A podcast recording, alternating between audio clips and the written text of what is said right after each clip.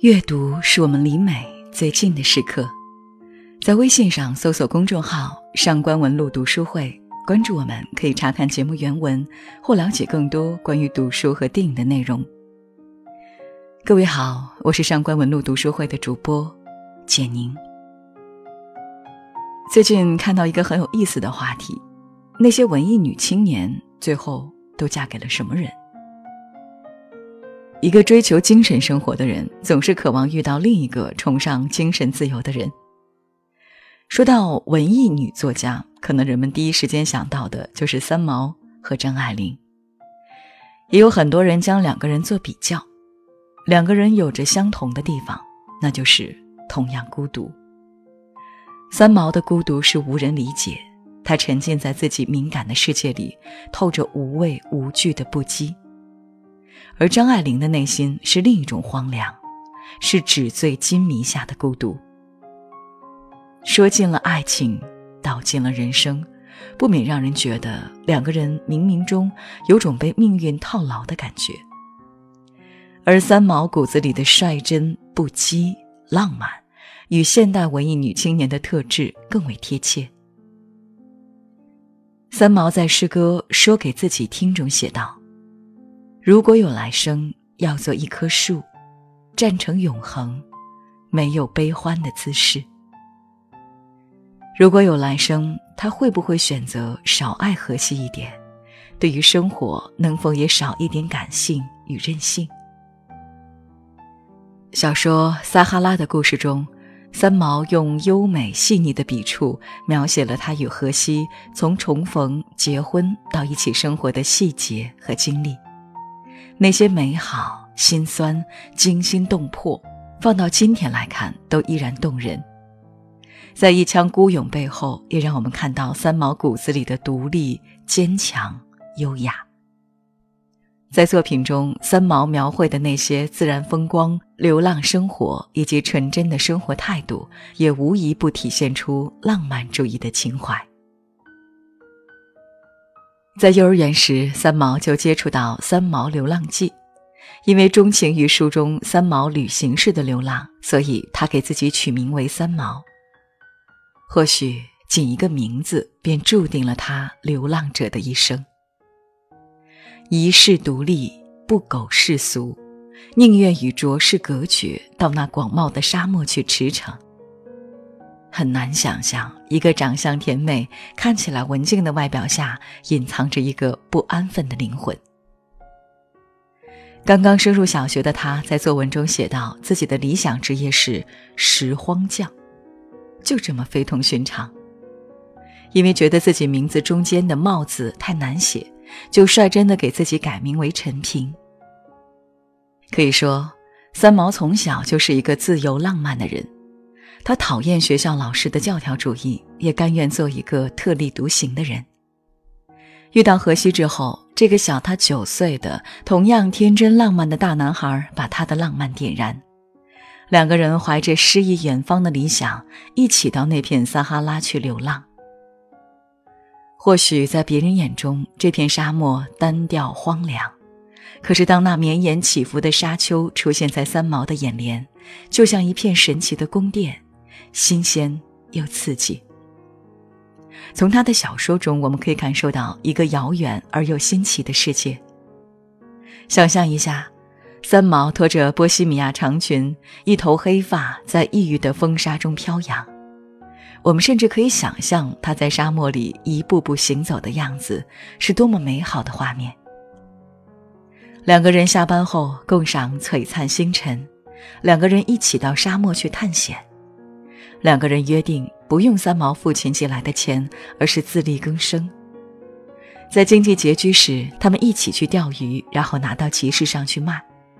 全然不顾父母的想念，一个人决定去那片向往的撒哈拉。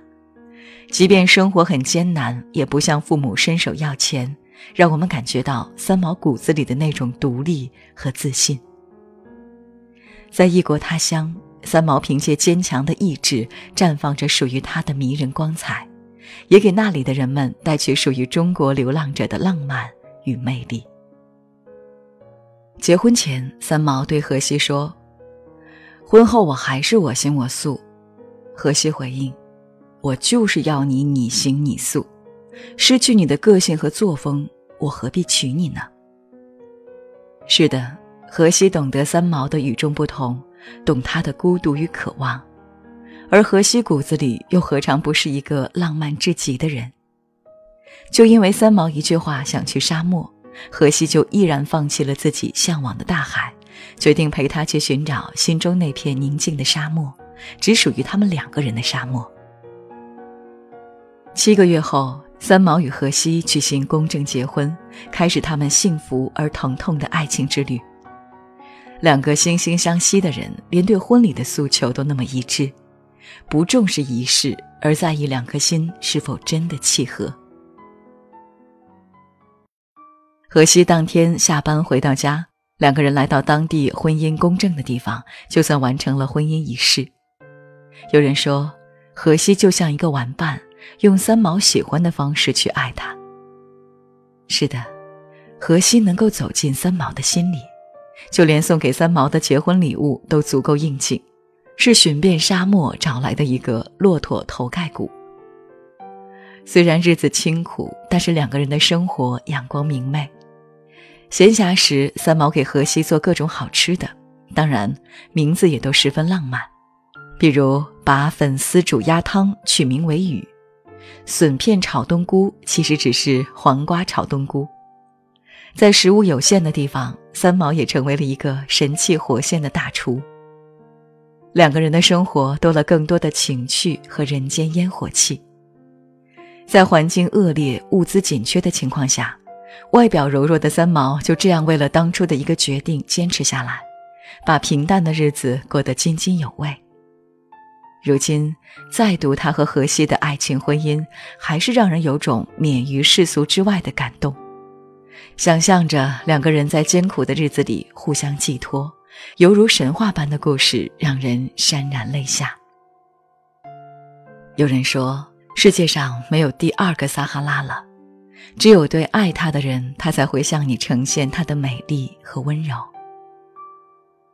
撒哈拉本是一片荒凉的沙漠，却因为三毛和荷西的故事，变成一方浪漫圣地，也成为无数情侣向往的爱情天地。可是很少有人知道，其实那些浪漫笔触背后是何等艰辛的生活。两个人去沙漠探险，结果荷西陷入沼泽。本想求助，却又遇到坏人。这时候的三毛不再是一个柔弱的女子，而是一个有勇有谋的傲骨女侠，与坏人斗智斗勇，最后救出荷西，两人回到住处。还有置于大坟场的沙土房，狭窄简陋，没有家具，没有床，顶上还有一个大窟窿。但白手起家建立属于他们的沙漠上最美丽的房子，也很有趣。在十几平米的小屋里，两个人用棺木打造家具。因为荷西平日要住在工作地，三毛就一个人在异国他乡独守空房。三毛没有抱怨生活的艰辛，而是尽自己的努力去改造生活，又何尝不是对于我们的一种启迪？或许，浪漫和优雅才是一个人最难能可贵的品质。一份浪漫才可以让平淡的生活开出鲜艳的花，而一份优雅才可以把那些艰难的日子变得盎然有趣。记得之前网上流传一段三毛谈荷西的录音，听着那甘甜清美的声音，远远想不出这是一个饱经风霜的女人，有点孩子气，有种天籁之声的空灵感觉。那是童话般爱情在三毛一生中留下的印记。听过声音，看过照片，读过文字，也不免让人觉得，原来真正的优雅一定是接受过精神富养的人才能拥有。三毛的灵魂犹如一朵灿烂的花，永远被喜欢他的人簇拥着。三毛是足够坚强的。也幸好他足够坚强，才一路跌跌撞撞地坚持下来。想到生活中有多少人苦于命运的桎梏，爱而不得，求得不能。可是，在漫长的生命中，只有靠自己才能寻觅一道光。三毛也是最纯粹、最自由、最浪漫的。生活可以无聊，但我们必须活得有趣。人终究是可以改变的，只是每个人都需要时间。听过了三毛和荷西的爱情，你在期待着怎样的爱情生活呢？欢迎大家在评论区里留言哦。如果你想查看今天节目的内容，请到微信上搜索公众号。上官文露读书会，阅读是我们离美最近的时刻，让我们共赴一场美丽的约会。今天的读书就到这里，下期再会。